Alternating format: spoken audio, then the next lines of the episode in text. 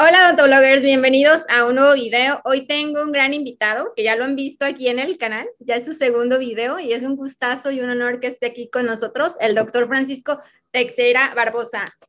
Es implantólogo y cofundador de Perispot, conferencista también internacional y autor de muchos libros de implantología que pueden encontrar, muchos online, lo encuentran en todo Internet, Pinterest, en Twitter, en LinkedIn, en YouTube, en Facebook, en todas las redes sociales, en Instagram como tu minja, guion bajo de DDS, aquí voy a poner para que lo, es un poquito complicado, pero aquí lo voy a dejar aquí en pantalla para que lo sigan en todas las redes sociales y en su sitio que es perispot.com. ¿Cómo está, doctor? Bienvenido.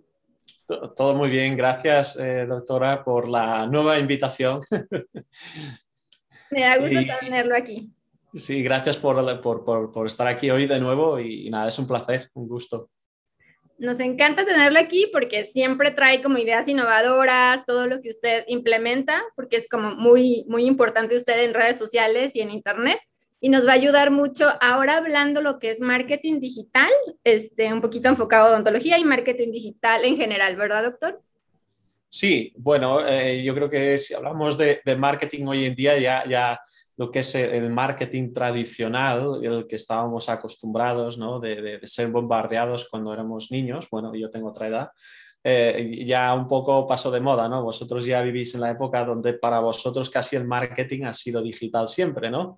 Eh, los más jóvenes, ¿no? Esto, estoy hablando de, personas con, con, con, pues, con 25, 26 años, bueno, con la doctora Paulina, pues parece que tiene pues 27 años, aunque parece muy joven, eh, lo cual es una suerte, una envidia. Pues eh, yo creo que hablamos de marketing digital, ¿no? Ya, ya desde, desde hace unos años, desde aproximadamente de 2007-2008. Yo creo que una de las grandes eh, puntos de partida fue, fue el iPhone, ¿no? Cuando empezamos con el iPhone y el acceso eh, a Internet y a poder trabajar desde un dispositivo poco más grande que de la palma de la mano, aquí empezó a, a, tener relevancia el marketing digital y también la aparición de Facebook, de Twitter, de todas las redes sociales, ha transformado por completo la forma de hacer marketing. ¿no? Y hemos pasado de, del gran marketing eh, que conocíamos de las grandes corporaciones unidireccional, donde las compañías tenían la voz y voto, es decir, las compañías cogían y decían vamos a hacer un anuncio de, no sé, de 10 millones de dólares de presupuesto, lo vamos a poner en la tele en prime time y que sea lo que Dios quiera. La gente le gustará o no le gustará, pero lo vamos a bombardear una semana y ellos al final pues terminarán bebiendo Coca-Cola porque han visto Coca-Cola 50 veces hoy en la tele, ¿no? Y era unidireccional porque tú no tenías derecho a decir a la marca, pues, eh, pues tu producto tiene mucho azúcar y hoy en día es completamente distinto y las grandes compañías están muy agobiadas con el momento de, de que, claro, salen ahí fuera a Facebook, a Twitter, intentan poner, crear awareness de sus productos y se encuentran con eh, tribus de, gente que les discute y les dice, oye, pues tu producto no es tan bueno, opiniones, entonces empieza a ser bidireccional. ¿no? Entonces aquí estamos eh, eh, delante de automarketing donde hay que tener otras estrategias para de alguna forma ¿no? estar alineados con los nuevos tiempos. ¿no? Y, es, y yo creo que este es el panorama que nos encontramos ahora mismo y que las grandes compañías em, pues, eh, tienen dificultades y donde ha sido un campo de oportunidades para gente pues, que no tenía medios de anunciarse o que no tenían el poder económico de las grandes compañías y, yo creo que, que, por ejemplo, tu, tu, tu, tu, blog, tu canal de YouTube es una prueba de ello, ¿no? Una, una persona que es odontóloga en México, eh, pues con una limitada capacidad de, poder anunciarse en la tele, pues ahora tienes un tu altavoz, tienes tu audiencia, eh, gracias a que hay un canal que es YouTube, ¿no? En el que tú puedes creando contenido que de una forma de, calidad o que resuena con una audiencia, vas poco a poco construyendo tu audiencia, ¿no? Y teniendo tus, tus, tus, tus seguidores. Esto hace 20 años era impensable, ¿no? Y hoy en día todos tenemos esa capacidad. Y ya, esto, esto ya lo predijo pues Seth Godin en su libro Tribes, yo creo que fue publicado como en 2008, 2009, ¿no? En que él hablaba, eh, fue todo un visionario. Seth Godin para mí en marketing es un tío pues a veces un poco abstracto, pero a veces la clava, ¿no? Y él dice, decía, ¿no? Que, que, esto en un futuro pues la gente pues vamos a crear, eh, va a haber estos líderes de tribus, ¿no? Que van a tener unos mensajes claves, claros, eh, que van a tener, es decir, que van a tener personas que van a decir, a ah, este tío piensa como hoy, como yo, y lo que piensa me gusta y lo voy a seguir. Y poco a poco ahí vamos a poder formar tribus, ¿no? Y, y, ese libro es muy interesante como él dice, no, no, estos influencers, la, él le llamaba ¿no? los jefes de la tribu, hoy en día los llamamos influencers, pero como estos influencers que han salido de la nada hoy en día tienen muchísimo poder y ojo, y muchísima responsabilidad.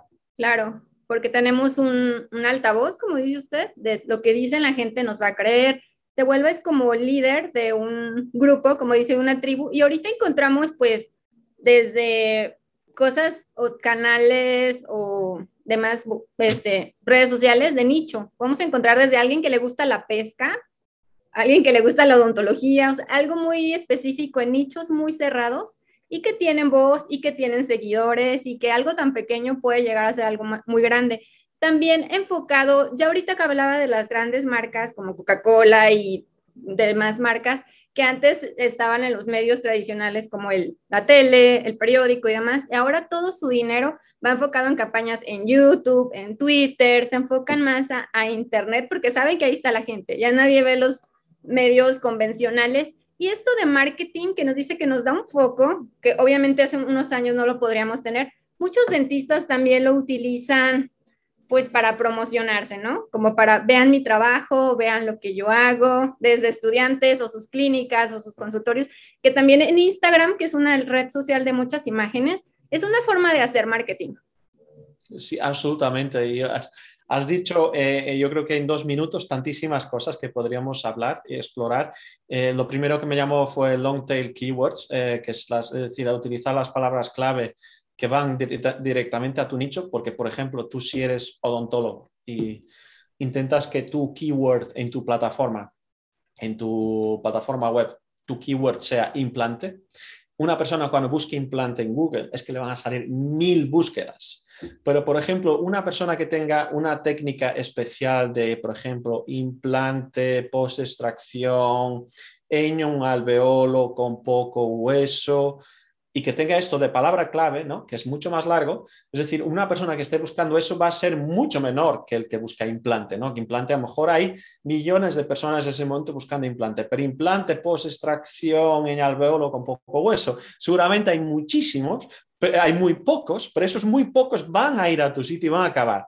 Entonces es cantidad versus cualidad, ¿no? Y sabes que esos 50 después, si le gusta tu contenido o lo que escribes o, como lo, o, lo que sea, pues te van a seguir, te van a preguntar, te van a escribir, te van a llamar y, al final pues, eh, pues van a ser o seguidores tuyos o tu cliente o tu paciente o lo que sea que tu negocio online que, tengas, ¿no? O tú, que, que, promuevas, ¿no?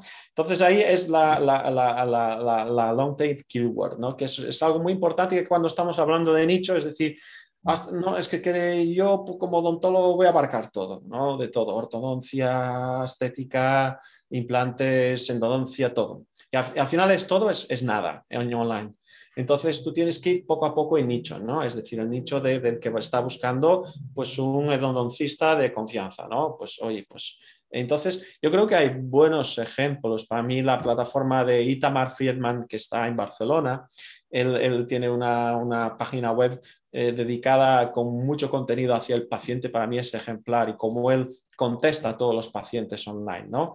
Por supuesto, no se puede dar eh, eh, recomendaciones clínicas online ni diagnósticos clínicos, pero puedes dar una indicación y siempre después puedes decir, oye, pues debes de acudir a una consulta, ¿no? porque es lo más razonable.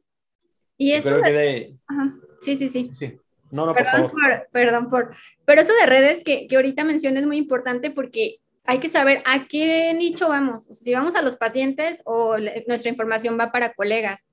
Porque se podemos mezclar y un paciente a lo mejor si entra un perfil de Instagram todo sangriento, con cirugías, no lo va a querer ver. Hay que ver como que a quién vamos y qué información vamos a curar para, para ese, ese tipo de, de, personas que nos están viendo, para ese tipo de auditorio. Exactamente, es decir, lo primero que tienes que decidirte es tu contenido para quién es. ¿Es para paciente o es para tus colegas? Si es para tus colegas, tiene otro, va a ser un tipo de contenido. Si es para pacientes, es otro tipo de contenido. Tienes que definir eh, lo que se llama en marketing el buy in persona, ¿no? Y tú primero vas a coger una hoja en blanco y vas a decir, yo, mi, audiencia es eh, mujer, hombre entre 25 y 35 años, que le gusta Netflix, mm, de lengua española, eh, que es odontólogo, ¿vale? Entonces esto ya te está dirigiendo, que es odontólogo y que tiene intereses, pues, eh, literatura, pues Netflix, eh, fútbol y, bueno, y está en algunos foros de odontología, ¿vale? Entonces aquí tú has definido tu buy en persona y basada en ese buy en persona ya puedes crear una estrategia de marketing online, es decir, de creación de contenidos y, editorial plan, ¿no? Para creación de contenidos hacia esa audiencia que, que, es la que va a ser receptora de tu mensaje, pero siempre es decir, basada en esa, es decir, ese target group, que es lo primero que tienes que definir, ese target group a quien vas dirigido. No tiene, no tiene ningún sentido empezar la casa por el tejado y empezar a hacer contenido sin saber quién es tu target group, ¿no? Porque si no pasa lo que, lo que mencionabas, ¿no? Eh, contenido con sangre que llega a pacientes. Eh, mm. esto confunde a tu audiencia, ¿no? Si tú un día haces contenido para un paciente súper bonito, un vídeo de animaciones de primera visita, cómo se hace, cómo se coloca un implante, y al día siguiente pones una cirugía crudenta, eh, va a confundir, ¿no? El paciente de repente va a decir, wow, qué horror, ¿no? Esto lo que había visto ayer no tiene nada que ver con ver hoy, ¿no? Y, los otros van a decir, este contenido de animaciones y tal, esto es muy básico, yo ya lo sé, ¿no? Pero sin embargo, el de, sangriento, pues sí le va a aportar, porque a lo mejor tienes citado un artículo científico, una técnica en concreto, ¿no? Por eso es muy importante definir y adecuar el contenido a tu target group.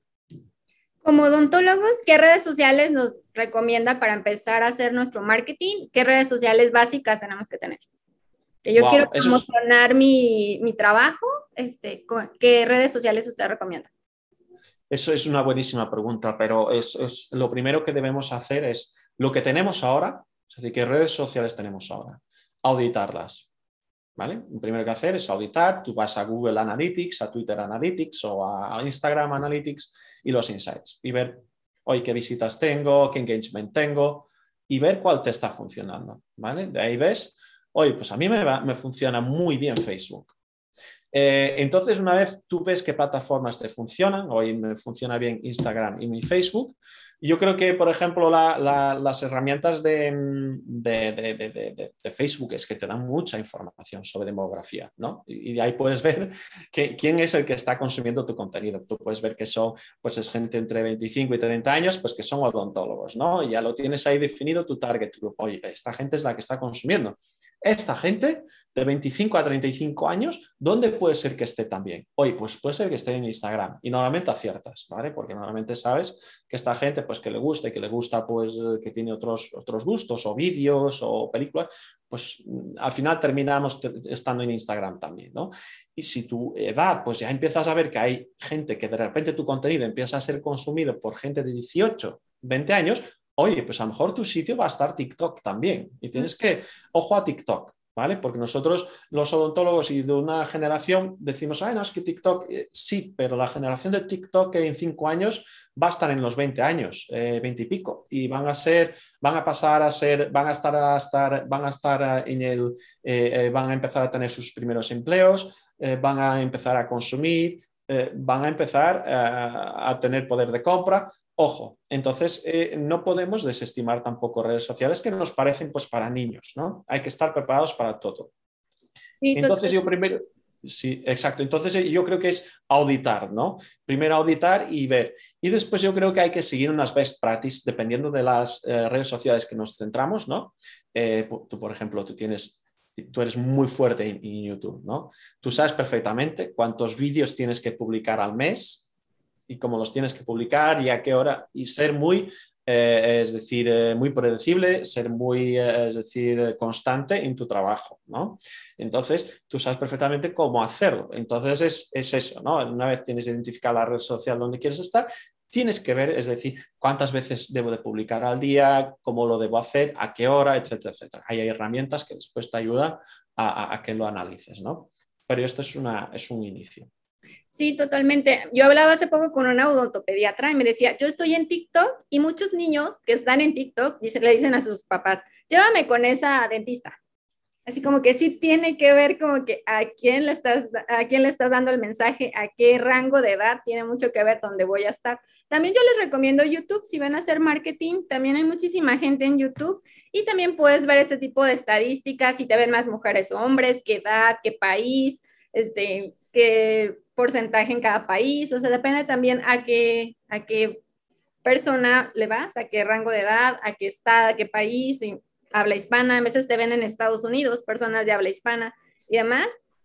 Además de empezar a tener sus redes sociales, de empezar a publicar, ser constante, porque eso de que podemos abrir todas las redes sociales y en veces el que mucho abarca, poco aprieta. Que quiero estar en todos y no tengo tiempo para publicar en todas, así como dice el doctor Teixeira. Enfócate en algunas, en dos, tres, sé fuerte y ten contenido. El contenido también de marketing se recomienda que como una persona te puedas seguir en todas las redes sociales, no publiques lo mismo en todas las redes sociales. Para que le des ese plus de que no, lo que lo voy a seguir en Instagram, porque en Instagram publica lo que va haciendo día a día, pero eso no lo publica en Facebook y así va a hacer que las personas te sigan en todas las redes sociales. Creo que es, porque hay personas que exactamente lo mismo lo publican en todas las redes sociales. ¿Qué sentido tiene que te sigan todas? Sí, voy a ver exactamente lo mismo, a lo mejor nomás te sigo en una. Y el chiste es hacer como ese engagement y jalar a todas esas personas. ¿Algunos otros tips que nos pueda dar de marketing digital? Sí, yo creo que es muy buen punto el que acabas de decir, es decir, que el mensaje lo puedes adaptar a las diferentes redes sociales. No es lo mismo publicar en LinkedIn, por ejemplo, que en Twitter. Y el mejor ejemplo lo podemos ver en, cómo lo han hecho bien a las grandes compañías que han tenido que innovar eh, en este aspecto, por ejemplo, porque su mensaje es muy corporativo. Cuando llegas a LinkedIn, Coca-Cola, McDonald's, es un, mensaje súper ultra corporativo que, si quiere, que te puede interesar si eres un, un C-suite pero si no, pues no, no creo que tengas mucho engagement allí. Entonces, si, si, ¿cómo este grupo, cómo ellos adaptan el mensaje dependiendo de la red social? Y por ejemplo, es en Twitter, ¿no? Por ejemplo, Twitter, cuando hay que, Twitter es, es quizá la red social de, buscar la oportunidad del momento, ¿no? Y esto me viene a la cabeza uno de los tweets más virales del mundo y de aquellas, eh, Twitter pues no era, eh, tampoco tenía la, adopción que tenía hoy, pero fue cuando fue en la Super Bowl que se cayó la luz en la Super Bowl, en la final de la Super Bowl, que, que, que Oreo aprovechó, hizo un tweet de Uh, we can still deep in the, in the dark, ¿no? Que podíamos seguir mojando en, en, el oscuro. Y ese tweet despegó y creó un awareness de Oreo que fue como, wow, este community manager es Dios. Eso jamás lo publicarías en LinkedIn. Pero en Twitter fue masivo, ¿no? O cuando eh, McDonald's Uruguay pues publicó lo de, eh, lo de este hombre que, que mordió la oreja, ¿no? el Suárez que mordió la oreja en la Eurocopa, ¿no? Que le mordió la oreja a un, a un, a un eh, contrincante y McDonald's Uruguay dijo, eh, eh, si te has quedado con hambre, pásate por aquí que te damos una hamburguesa, ¿no? Por, entonces, y estos son los típicos tweets, es típicos como tú tu mensaje lo adaptas a las redes sociales para crear un engagement completamente distinto y llegar a los diferentes públicos también, ¿no? Entonces, por supuesto, yo estoy totalmente 100% de acuerdo contigo, no publicar lo mismo en todas las redes sociales y adaptar el mensaje a las distintas redes sociales. Eso de trends es muy importante, que siempre te lo dicen mucho en YouTube. Si es Halloween, pues no sé, ah, pon algo de Halloween. Si es algo de Navidad, se vea los trends o lo que está pasando en el mundo, pues tú jálate, o sea, agárrate de eso y seguramente tu Reel o tu TikTok va a tener más vistas y eso te va a tener el foco en ti. De una u otra forma estás aprovechando el momento, como dice usted, los trends es súper importante en marketing y sí es cierto, o sea, como que irle buscando y estar atento a lo que pasa en el mundo. No puedes estar como que, ok, no veo noticias o no veo esto, porque tiene mucho que ver con lo que la gente está buscando en ese momento en Google, que es nuestro mayor este, buscador en línea. estar atentos en lo que está pasando en los trends, en todo lo que pasa en el mundo para poder agarrarnos y publicar algo del momento. Que yo lo veo que usted lo hace mucho en Instagram, al poner historias de lo que stories de lo que está pasando y usted es un rockstar en Twitter. No, Twitter es una red social que me gusta mucho, pero más, más de espectador, ¿sabes? Me gusta ver cómo la gente pues, eh, pues se engancha con las grandes corporaciones. Hay mucho hater, eh, por eso es una red social, pues podemos decir, tóxica. Eh, entonces, eh, a mí me gusta eh, más que nada ver comportamientos, ¿no? Allí, comportamientos. Yo creo que eh, los, se estudiará en las mejores facultades de sociología en el futuro el tema de, las, de, Twitter, ¿no? El fenómeno Twitter, porque la gente es más abierta, ¿ves? Y además ves que la gente que en Facebook tiene otro comportamiento y en Twitter tiene otro comportamiento, ¿no? Es mucho más selva Twitter. A mí me gusta Twitter porque aunque Puede ser que tengamos nuestros más y nuestros menos. En Twitter, nuestro gremio de odontólogos sigue siendo entre colegas, pues eh, nos respetamos, tenemos discusiones sanas y, está bien, ¿no? Incluso hay, yo creo que hay más barullo en, Facebook. En Facebook a veces llegas a los foros y, hay discusiones más intensas. en Twitter, sin embargo, yo veo de momento, yo creo que también hay, hay menos, menos odontólogos, em, está más acotado y es de momento menos salvaje, ¿no? Pero sí que en Twitter, si te metes más en temas de política y todo esto, pues hay muchos perfiles anónimos y entonces allí ya te puedes meter en discusiones eh, absurdas, ¿no? Pero sí que en Twitter te diviertes por, por el ingenio de la gente y ves que la gente es muy rápida y sobre todo los trends, es decir, están muy, si pasa algo en el mundo, al momento tienes mil memes en Twitter, mil memes, mil gente que, pues, que, tiene imaginación y, de, vez en cuando a ti también te salta la chispa y tú haces un meme pues en el momento adecuado y, que, y que se hace viral, ¿no? Y entonces ese Twitter, Twitter tiene esa capacidad, ¿no? Que si tienes la, el don del momento, es tu red social. ¿eh? Y si no, pues como tú bien decías, tener un plan editorial y decir, oye, pues aquí es Halloween, aquí es eh, Navidad, aquí es tal. Voy a preparar eh, un contenido, ¿vale? Y meterlo en mi, unas publicaciones que puedo tener, que puedo tener preparadas para, para siempre, ¿no? De, para, para las, las, publicaciones, para que no se me olvide, ¿no? Yo, por ejemplo, yo tengo Lumly eh, como gestor de, gestor de redes sociales y voy poniendo allí las publicaciones y nos voy poniendo y puedo ver pues, Halloween, las de Halloween pues las pongo aquí, las pongo allí las de Navidad tal. Incluso yo antes había un chiste que lo repetía todos los años de forma automática en Navidad, ¿no? De Santa Claus, pero, pero ya, ya, ya ya no tiene gracia, lo vamos a eliminar. Pues decía, al final puedes programar, ¿no? Los tweets y, crear cosas nuevas. Y encima Lumly te da en el feed, te da también, es decir, ideas de, de oye, ¿qué es lo que está la gente hablando, ¿no? Entonces tú puedes, puedes pegarte al hashtag, usar el hashtag del momento y, intentar pues, eh, unirte a, al trending ¿no? y, intentar a ver si despegas en viral. ¿no? Es muy complicado, pero se puede intentar. Claro, eso que dices es muy importante, planificar tus posts, planificar tus stories, planificar lo que vas a estar publicando en cada red, no no que se te ocurra en el momento. Lo mejor es a lo mejor tomarte el lunes y planificar o desde meses antes, planificar qué fechas vienen importantes, no sé, por ejemplo, aquí en México, el Día de Muertos, Halloween y demás, e ir poniendo, este, programando todo para que no te llegue todo el tiempo y de, ah, no publique nada. Es mejor planearlo, planificarlo, como usted dice, y tener un timeline de todo lo que vas a ir publicando, ser organizado en ese aspecto. Exacto. Y esto, y esto aplica no solo a la divulgación, que es la parte de redes sociales, que es la divulgación, sino a la creación de contenido. Estar preparados, es decir, con contenido para las fechas. ¿no? Las fechas, pues se acerca Navidad, quieres hacer un contenido relacionado con Navidad. Por ejemplo, ojo a tus dientes o a tu prótesis, eh, a tu prótesis provisional en la Navidad y no la fuerces con, con, el marisco. Pues mira, es el momento, ¿no? Entonces tienes que, que, adaptar tu plan editorial al momento, ¿no? Sí, tomar la oportunidad y de ahí agarrarnos. ¿Qué otras recomendaciones nos da como odontólogos que estamos empezando el marketing digital? ¿De qué hago? ¿Cómo le hago? O sea, ¿qué otro tip así de oro nos puede dar?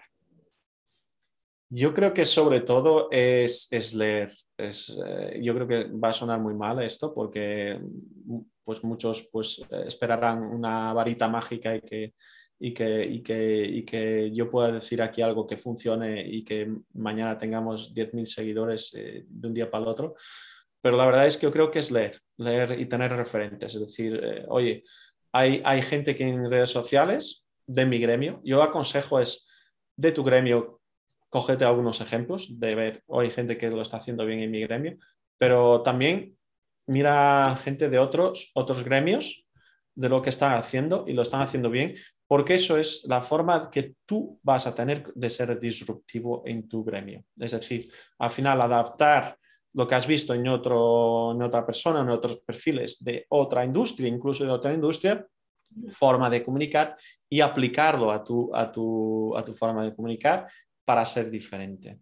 Entonces, yo para mí eso es eh, una de las reglas de oro, porque si hacemos únicamente lo que estamos viendo de nuestros colegas, nunca vamos a innovar. Vamos a estar ahí en un círculo, pues la foto saldrá más bonita, más, más fea, o las carillas más bonito, el caso clínico más bonito, más feo, pero vamos a estar ahí en esa rueda de poca innovación, ¿no?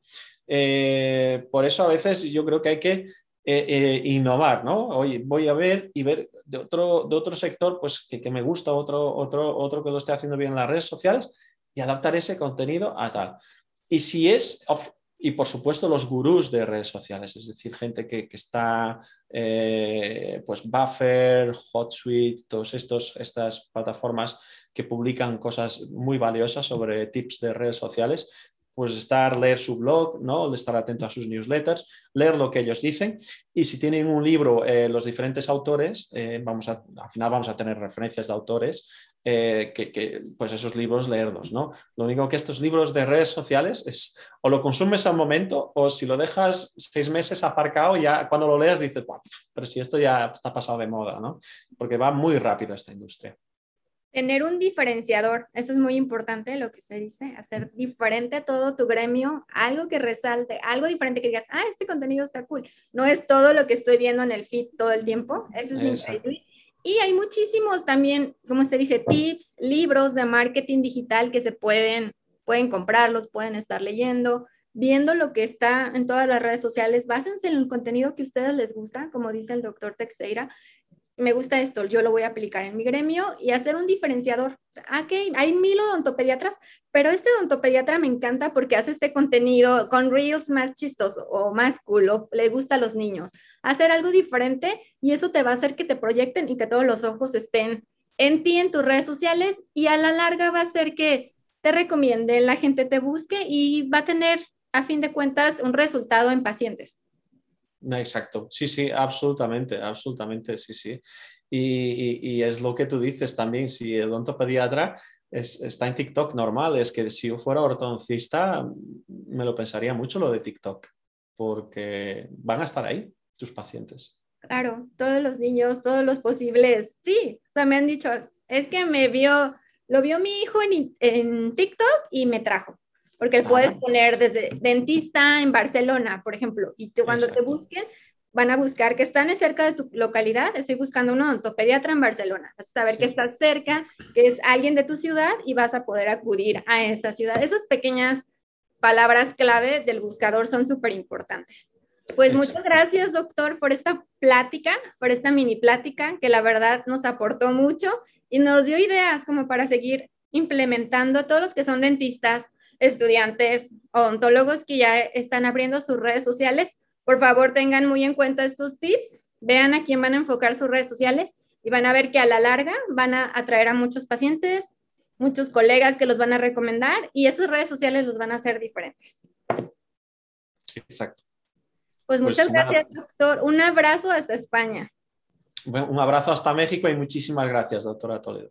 Sí, agradezco que esté aquí y lo esperamos cuando quiera aquí en Odontoblog. Es bienvenido. Síganlo en sus redes sociales. Platíquenos un poquito de Periospot.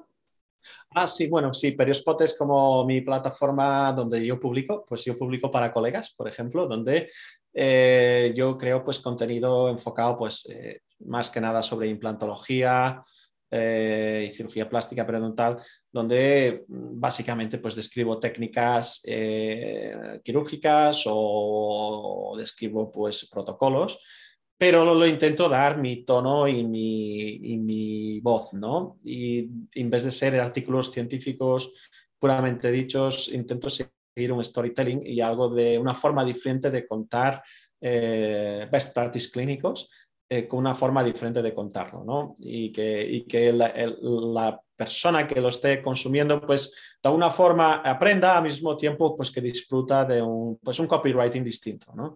Y, y ahí está Periospot, ¿no? Tenemos vídeos, tenemos animaciones, tenemos también ebooks gratuitos, los pueden descargar también de allí. Eh, o sea que es, el contenido es un contenido que he ido reuniendo durante muchos años y está allí, tengo unos colaboradores y bueno, es una página pues pues que yo creo que vale la pena para todos aquellos que estén, que estén, que sean odontólogos y, y que bueno, y que, y que les, y, que les apasione pues todo esto, ¿no? Entonces, siempre lo, lo recomiendo. Periospot.com. Eso es. Ok, ahí entren y vean todo el contenido que el doctor Teixeira y todos sus colaboradores, y su, es cofundador usted de esa página, que es súper famosa, síganlo, vean ahí, descarguen, tiene muchos ebooks de implantología que él escribió y no olviden entrar, aquí les dejo todo en las redes sociales. Periospot también tiene Instagram. Sí, también tiene Instagram, Periospot.